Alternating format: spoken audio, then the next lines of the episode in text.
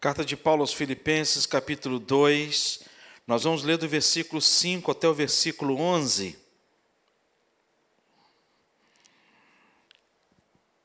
Filipenses, capítulo 2, versículos 5 a 11, diz assim a palavra do Senhor: Tende em vós o mesmo sentimento que houve também em Cristo Jesus, pois ele, subsistindo em forma de Deus, não julgou com usurpação o ser igual a Deus. Antes, a si mesmo se esvaziou, assumindo a forma de servo, tornando-se em semelhança de homens e reconhecido em figura humana. A si mesmo se humilhou, tornando-se obediente até a morte e morte de cruz. Pelo que também Deus o exaltou sobremaneira e lhe deu o nome que está acima de todo nome porque ao nome de Jesus, para que ao nome de Jesus se dobre todo o joelho, nos céus, na terra e debaixo da terra, e toda língua confesse que Jesus Cristo é o Senhor, para a glória de Deus Pai. Até aqui. Deus, mais uma vez, pedimos que o Senhor fale ao nosso coração, na instrumentalidade do Teu Santo Espírito, e pedimos, ó Pai, de maneira muito especial, que nessa noite o Senhor fale ao nosso coração, em nome de Jesus. Amém. Queridos, nós vamos começar uma série de mensagens, uma série curta, que tem como tema somente Cristo e o cristianismo. Somente Cristo e o cristianismo. E hoje nós vamos tratar dentro dessa série de mensagens, dizer que somente Cristo e o cristianismo engrandecem com a humildade. Já viu uma pessoa chegar e dizer que se gaba da sua própria humildade? A pessoa falou assim: olha, qual é o seu grande, seu grande, é, é, seu grande lado negativo ou lado positivo? Seu lado positivo, um, uma qualidade sua. E a pessoa vai falar assim: olha, a minha qualidade é a minha grande humildade. E quando ele fala dessa grande humildade, de maneira né, de brincadeira, alguma coisa nesse sentido, mas a, a Bíblia ela vai falar para a gente a respeito da humildade e tratar a respeito da humildade e eu acho que é um dos assuntos que nós precisamos trazer à tona para as nossas vidas, porque é uma marca de Cristo Jesus. E quando eu coloquei este tema, que somente Cristo e o cristianismo engrandecem com a humildade, porque para muitas pessoas a humildade é como se fosse alguma coisa assim que trouxesse um, uma, um lado negativo à vida das pessoas. Como se aquela pessoa humilde é alguém assim inferior àqueles que não são humildes. Os humildes não são valorizados.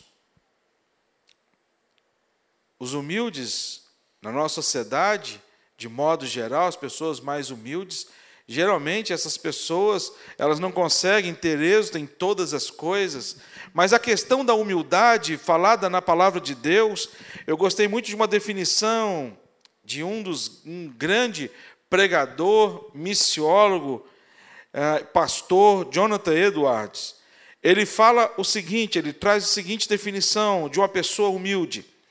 Ele fala que uma pessoa, um homem ou uma mulher verdadeiramente humilde, é a pessoa consciente da diminuta extensão do seu próprio conhecimento, da grande extensão da sua ignorância e da insignificante extensão do seu entendimento, comparado com o entendimento de Deus. Quando ele faz esse trocadilho de palavras, quando ele fala da extensão e da ignorância, Quantas pessoas hoje, irmãos, quantas pessoas hoje, elas não têm buscado a Deus, não têm se humilhado diante da presença de Deus, buscado os seus próprios caminhos. A gente vai falar um pouco mais a respeito disso. E Cristo ele traz para a gente este grande exemplo. Porque, por isso que Cristo ele é o grande modelo para a gente, e a gente se engrandece em ser humilde, porque quando, quanto mais humilde nós nos tornamos, mais semelhantes a Cristo nós somos. E a definição aqui de humildade não é uma pessoa que usa uma roupa velha, não é uma pessoa que não tem estudos, não é uma pessoa que não tem, sabe? A questão da humildade aqui ela está muito mais linkada ao coração do que à vida social das pessoas. A pessoa humilde, ela reconhece de fato quem ela é, ela sabe dos seus poten da sua potencialidade, mas também sabe das suas limitações. E o ser humano ele tem uma dificuldade muito grande em lidar com as suas limitações e com seus erros. Jesus Cristo ele sempre vai falar para a gente, tanto na palavra de Deus, vai falar para a gente a respeito desse fundamento do propósito de Deus para que tenhamos a imagem de Cristo. E aí ele vai tratar este assunto logo quando ele vai falar, o apóstolo Paulo vai falar aos Romanos no capítulo 8, versículo 29, quando ele vai falar desta, desta imagem de Cristo que nós precisamos ter no que se refere ao passado. Quando no versículo, capítulo 8 de Romanos, versículo 29, ele vai dizer: Porquanto aos que de antemão conheceu, também os predestinou para serem conformes à imagem do seu filho. Esse é o propósito pelo qual nós fomos criados. Deus nos criou a sua imagem e a sua semelhança, e Deus tinha um propósito. E o primeiro propósito de Deus, ele vai falar com respeito ao passado. Isso Deus teve no seu coração lá no passado, para que nós fôssemos semelhantes a Cristo Jesus. Por isso que Paulo ele vai dizer: Porquanto os que de antemão conheceu, também ele predestinou para serem conformes à imagem do seu filho. Quando ele vai falar do presente, ele vai usar o, usar o texto de segunda carta de Paulo aos Coríntios, capítulo 3, versículo 18, quando ele vai dizer: E todos nós somos transformados de glória em glória na sua própria imagem, como pelo Senhor, o Espírito. Então o apóstolo Paulo ele vai confirmar para a gente, não é apenas um propósito de Deus, e como eu disse já na liturgia, tudo que Deus prometeu, Deus cumpre. E o cumprimento dessa promessa de Deus, dessa transformação diária que nós passamos, é, é, movidas pelo Espírito Santo de Deus, trazendo ao nosso coração essa semelhança a Cristo. Mas ele vai falar também de um futuro, de um propósito de Deus, da nossa semelhança com Cristo, no que se refere ao futuro. Quando 1 João, capítulo 3, versículo 2, ele vai dizer: Sabemos que quando ele se manifestar, seremos semelhantes a ele, porque haveremos de vê-lo como ele é. Então vai ter um tempo que nós viveremos a plenitude da semelhança de Cristo Jesus. Lembra lá no Monte da Transfiguração, Moisés e Elias? Lá com o corpo glorificado, ali eles já estavam à semelhança de Cristo Jesus. Moisés e Elias ali já não tinham pecado sobre eles, porque eles já estavam com o corpo glorificado. Quando Jesus ele fala para aquele homem que foi morto na cruz com ele, vai dizer: Hoje mesmo estarás comigo no paraíso recebeu o corpo glorificado, e naquele mesmo tempo ah, houve essa manifestação e esta grande promessa que nós aguardamos. Uma promessa que nós aguardamos de ser na plenitude semelhantes a Cristo e vermos como Cristo de fato é. Por isso, irmãos, eu queria conversar a respeito desse tema Somente Cristo e o cristianismo engrandecem com a humildade. Ah, porque a humildade ela, ela vai ser importante para, para, para Cristo, ela foi importante para Jesus Cristo, e, e a humildade ela é fundamental e é importante também para nós que seguimos o, o, o nosso Cristo, que somos os cristãos. E, em primeiro lugar, a gente aprende que é, esse engrandecimento com a humildade é porque nós passamos a ser como Cristo é. Por isso que o apóstolo Paulo ele vai escrever aqui aos Filipenses, uma igreja que ele amava muito, ele vai dizer no versículo 5: Tende em vós o mesmo sentimento que houve também em Cristo Jesus. Que conselho que o apóstolo Paulo traz para esta igreja?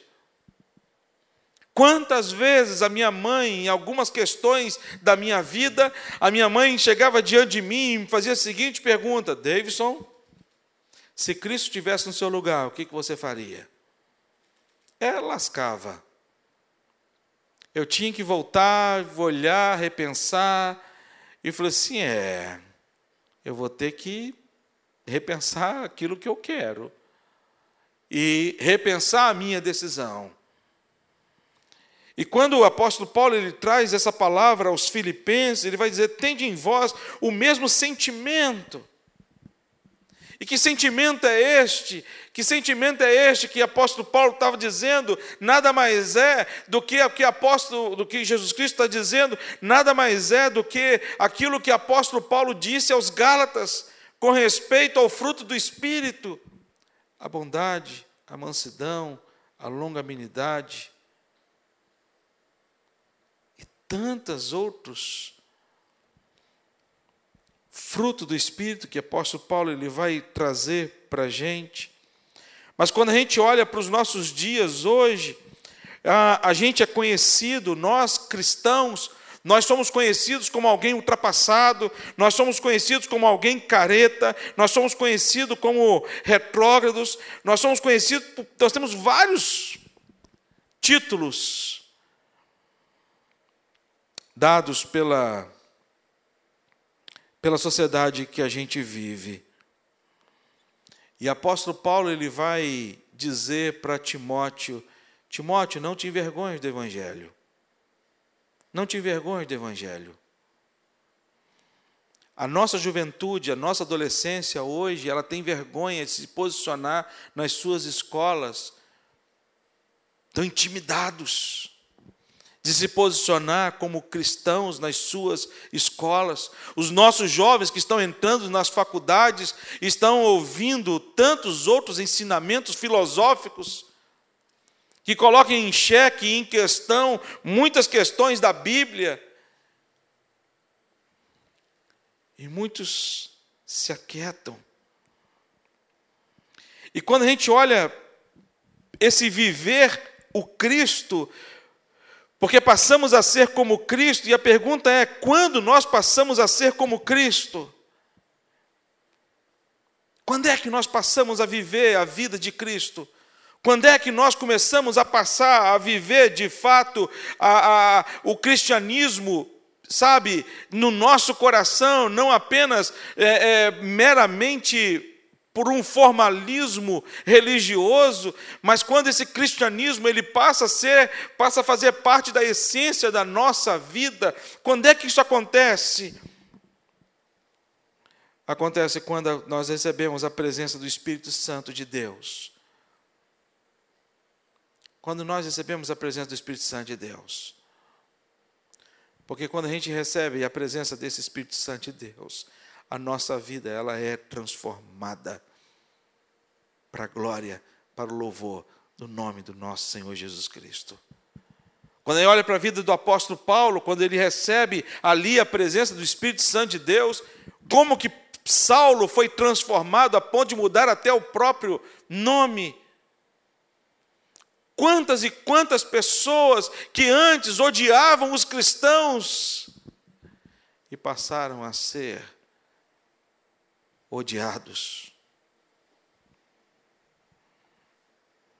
Estava lá em Vila Velha e no encontro de casais, e no encontro de casais, uma, uma mãe muito católica chegou para mim e falou assim: Pastor, o senhor já já tem uma filha minha na sua igreja que já foi batizada.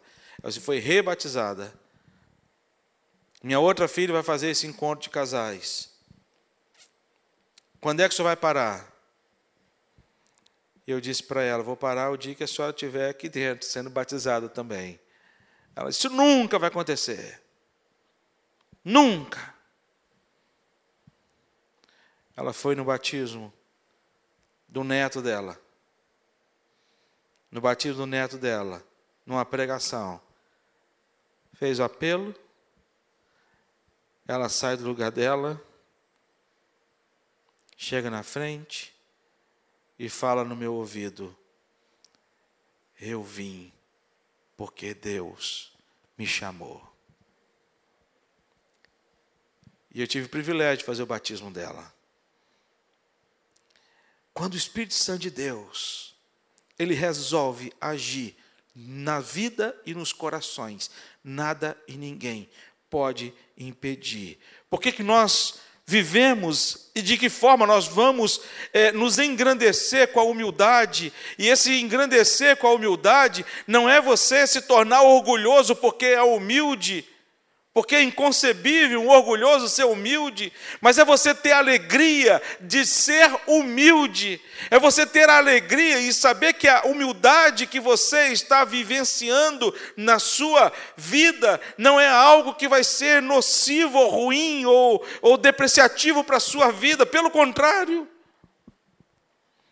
Quando filhos devotam aos seus pais todo respeito, toda honra, eles estão respeitando e honrando ao Senhor.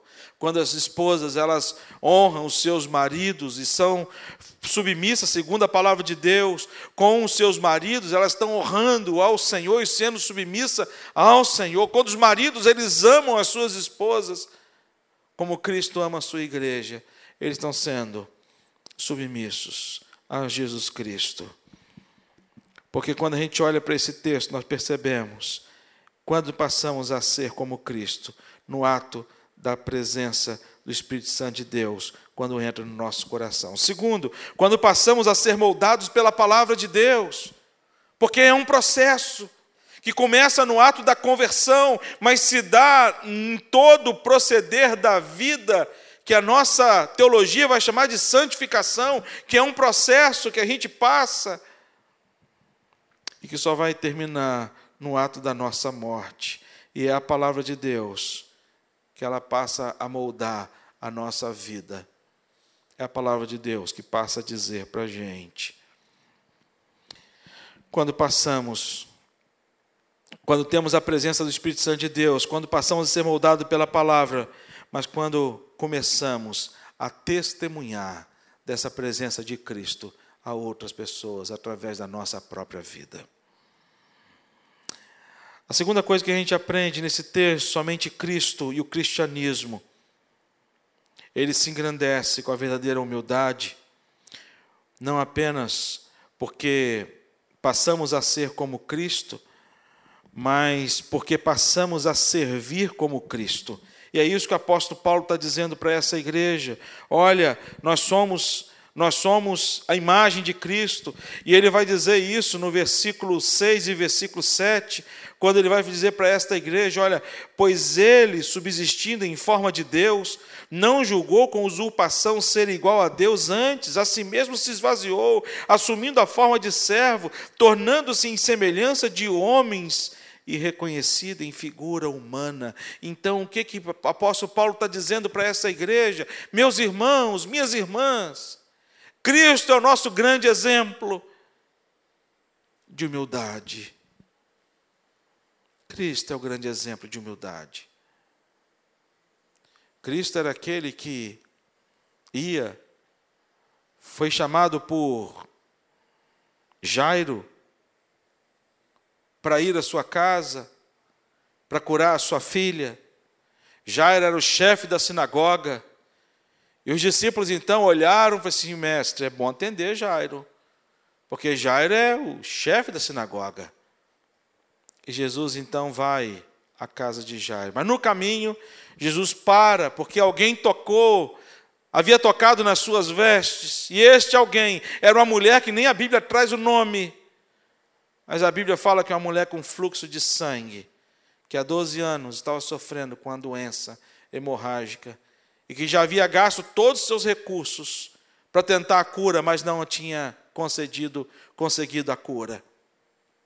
E Jesus para para poder atender aquela mulher. E quando chega na casa de Jairo, sua filha, chegam para ele e dizem: Jairo, você chegou tarde. Jesus chegou tarde. Se ele não tivesse parado para atender aquela mulher, sem nome, aquela mulher que, sabe, sem importância, desprezada, humilhada pela sociedade. Jesus Cristo é aquele que, que demonstra a sua humildade nos seus relacionamentos. Quando tinha que entrar numa casa e precisava lavar os pés, e ele então se ajoelha, e Pedro então chega para Jesus e diz, mestre, você, rapaz, não, hipótese alguma, levanta, você não. E Jesus chega para Pedro e diz assim, Pedro, se eu não te lavar seus pés, você não tem parte comigo. Jesus e Pedro então chega para ele, não lava os pés só não, vai, lava, se eu quiser lavar. Porque passamos a servir a Cristo. A nossa humildade nos faz entender que nós somos servos de Cristo Jesus. E como servos de Cristo Jesus, nós vivemos numa sociedade em que tem o prazer de ser servida. Nós vivemos numa sociedade em que as pessoas elas têm o prazer de receber as coisas nas suas mãos. Nós vivemos numa sociedade onde pessoas elas vão ficar sentadas e você vai ter que fazer tudo para ela. E algumas pessoas pagam isso, para que as pessoas façam tudo para ela. Nós vivemos numa sociedade em que as pessoas elas não têm o prazer de servir mas sim de ser servido. Quando a gente volta dos projetos lá do sertão, com os, os testemunhos das pessoas que foram lá servir, pessoas que eles nem conhecem, nunca viram e talvez nunca vão voltar a ver, é alegria no coração das pessoas de poderem ter ido lá para poder servir ao próximo. E é o que Jesus nos chama. Ele vai dizer para a gente que nós devemos servir, por quê? Porque nós aprendemos com o próprio Senhor Jesus Cristo. Nós somos cristãos, nós não temos outro nome, nós não temos outro nome, nós somos presbiterianos, mas antes de sermos presbiterianos, nós somos cristãos. E cristão é aquele que serve, cristão é aquele que tem Cristo como seu grande exemplo, grande modelo para poder ser seguido na vida prática e não na vida teórica. Segunda coisa, porque nós servimos a Cristo, porque nós temos um chamado de Cristo para servir. Algumas pessoas pensam que é função apenas dos diáconos, e nós temos um ajunto diaconal aqui na nossa igreja que trabalha e faz um trabalho excepcional. Mas dentro da, do trabalho aqui da igreja, nós precisamos de muito mais pessoas para poder servir. É junto com as crianças, sendo professores do departamento infantil da nossa igreja, nós precisamos de pessoas para servir as nossas crianças, é servir lá no time de acolhimento, é servir no time de casais, é servir em todos os times e segmentos da nossa igreja, que temos a oportunidade, a gente está passando aí por uma onda de frio muito grande. E eu fiquei imaginando, lá em casa, eu já disse para a assim, olha, vamos separar algumas roupas aqui de, de frio para poder oferecer para algumas pessoas que tanto precisam e tanto carecem. Nós temos um chamado, mas nós também temos uma grande demanda, meus queridos irmãos. Uma grande demanda. É só você olhar para o lugar onde você trabalha Deus tem te chamado para poder você servir no lugar aonde você trabalha como cristão. E aí você pode dizer, mas Rev, o que eu vou fazer lá no meu trabalho? Eu vou dizer para você, seja cristão. Seja diferente dos que lá estão. a começar dentro da nossa casa. Seja cristão na sua casa. Vamos servir a Cristo. Terceiro, e o terceiro lugar, quando falamos que somente Cristo, o cristianismo, ele engrandece com a humildade, porque passamos não apenas não apenas a ser como Cristo, a servir a Cristo, mas passamos a obedecer a Cristo. No versículo 8 de Filipenses, capítulo 2, ele vai dizer: A si mesmo se humilhou, tornando-se obediente até a morte e morte de cruz. Se tem uma marca da humildade, é a obediência. Quando João ele vai trazer as palavras de Jesus Cristo, quando ele vai dizer no capítulo 3, o versículo tão conhecido, 16, versículo 16, porque Deus amou o mundo de tal maneira que deu o seu Filho unigênito, para que todo aquele que nele crê não pereça, mas tenha vida eterna. Jesus ele veio neste mundo para obedecer ao Pai diante de uma missão que era levar sobre ele a minha culpa. Eu não sei se você já levou a culpa de alguém. No Antigo Testamento, Jesus estabelece, Deus estabeleceu que o cordeiro ele era a figura daquele que ia levar a culpa. Por isso que as pessoas levavam diante do sacerdote um cordeiro branco, sem mácula, sem mancha, sem defeito, perfeito, para que pudesse ser imolado. E aquele cordeiro que era morto, e ele era morto por conta que aquele cordeiro levava a culpa de todos. Existia uma tradição dentro da tradição judaica de depois de apresentar todos os cordeiros, todas as famílias apresentarem os seus cordeiros, eles pegavam um bode e levavam um bode para o deserto e deixavam um bode no deserto e chamava bode expiatório. aquele que levava a culpa dos pecados e da, dos pecados não confessados e os pecados ocultos que talvez alguma pessoa tivesse esquecido, mas alguém precisava morrer por conta do erro de alguém. No Antigo Testamento era o Cordeiro, mas no Novo Testamento foi Jesus Cristo. E ele veio com essa intenção de levar sobre ele a nossa culpa. Não foi uma missão fácil. Jesus não veio ser rei. E Jesus podia ter sido. Jesus podia chegar aqui e dizer: Olha, eu sou Deus. E agir como Deus e ser tratado como Deus. Só que ele veio não para ser servido, mas ele veio para servir. E por isso, ele traz para a gente um grande ensinamento da obediência. Uma das orações mais difíceis de Cristo, quando ele vai dizer: Pai, não seja feita a minha vontade. Não seja feita a minha vontade, mas seja feita a vontade do Senhor. E como viver nesses últimos dias a obediência? Apóstolo Paulo, quando ele vai falar para Timóteo, no capítulo 2, versículo 3 a 5, ele vai falar: olha, sabe, porém, que nos últimos dias, e que últimos dias que o apóstolo Paulo está se referindo? Os nossos dias.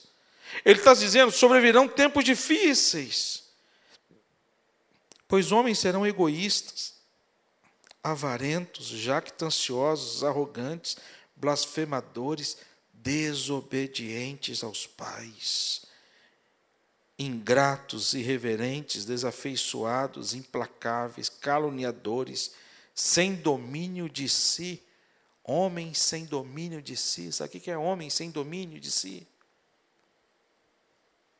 Tem homem, tem mulher que não precisa nem se drogar para poder perder o controle. Porque algumas pessoas, elas se drogam para poder sair perder o controle.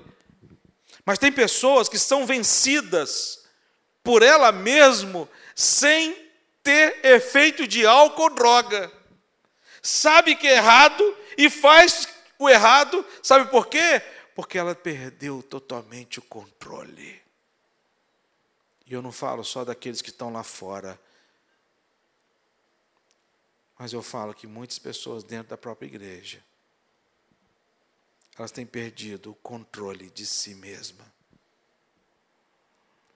Esses são os últimos dias.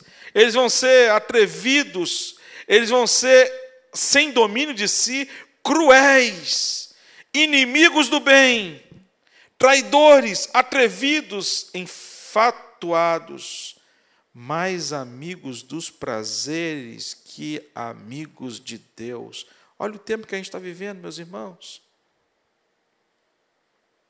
Nós estamos vivendo um tempo em que o ser humano ele está olhando tão somente para o seu prazer e para saciar os desejos do seu prazer. Só que o prazer humano ele é insaciável. Porém, a palavra do Senhor ela vai trazer para a gente, como o salmista Davi ele vai dizer: Antes o meu prazer está na lei do Senhor, e na sua lei medita de dia e de noite. E o que é obedecer a Deus? Obedecer a Deus é você dizer não ao mundo. Obedecer a Deus é você dizer não a você mesmo. Algumas pessoas dizem que é muito difícil dizer não para as pessoas. Ah, eu tenho dificuldade de dizer não para as pessoas. Não. Eu creio que é o que mais difícil não é você dizer não para as pessoas, mas é você dizer não para você mesmo quando você tem que dizer não. Chegar para Davidson e dizer: Davidson, isso não. Ponto final. Davidson, domine você mesmo. Quem aqui já fez jejum? Gente, semana de jejum é semana de que todo mundo te oferece comida. Todo mundo te oferece comida. Dia de jejum, semana de jejum é semana que só que você tem que ter esse autocontrole e você dizer não àquilo que tanto você quer, por amor àquele que é o pão da vida, Jesus Cristo. E por último lugar, que é uma conclusão, uma conclusão daqueles que se engrandecem com a humildade, porque são é, semelhantes a Cristo. E somente Cristo e o cristianismo pode viver isso porque passamos a ser como Cristo, passamos a servir, passamos a obedecer, e por isso nós somos reconhecidos, ou passamos a reconhecer o senhorio de Cristo. Por isso que ele, apóstolo Paulo, vai terminar dizendo: pelo que também Deus o exaltou sobremaneira, e lhe deu o nome que está acima de todo nome, para que o nome de Jesus Cristo se dobre todo o joelho, nos céus, na terra, debaixo da terra. E ele vai dizer: que toda língua, toda língua confesse que Jesus Cristo é o Senhor, para a glória de Deus Pai. Quando nós reconhecemos esse senhorio de Cristo na nossa vida, nós dobramos o nosso joelho e reconhecemos que Ele de fato é o Senhor da nossa vida. E nós nos humilhamos diante desse senhorio de Cristo. E quando nós nos humilhamos diante desse senhorio de Cristo, você pode ter certeza que Cristo ele vai agir como tem agido. Cristo vai mostrar para a gente e para todos que Ele de fato é Senhor da sua vida. Os grandes homens e grandes mulheres que viveram grandes experiências com Deus foram homens e mulheres que viveram e tiveram a sua vida uma característica marcante de humildade diante de Deus. Reconhecer que Deus é Senhor e que nós somos servos. Mas não é aquele servo maltratado, não é aquele servo, sabe, jogado na masmorra, não é aquele servo que está preso no acorrentado, sendo chicoteado. Não. é aquele que fala para o Senhor: Senhor, eis-me aqui, envia-me a mim. Mas que tem comunhão com esse Senhor, que tem liberdade com esse Senhor, de entrar na presença dEle, de falar com Ele e de ouvir dEle instruções todos os dias. Que assim seja na nossa vida, em nome de Jesus. Amém. Vamos orar. Ó Deus, torna o nosso coração, Pai,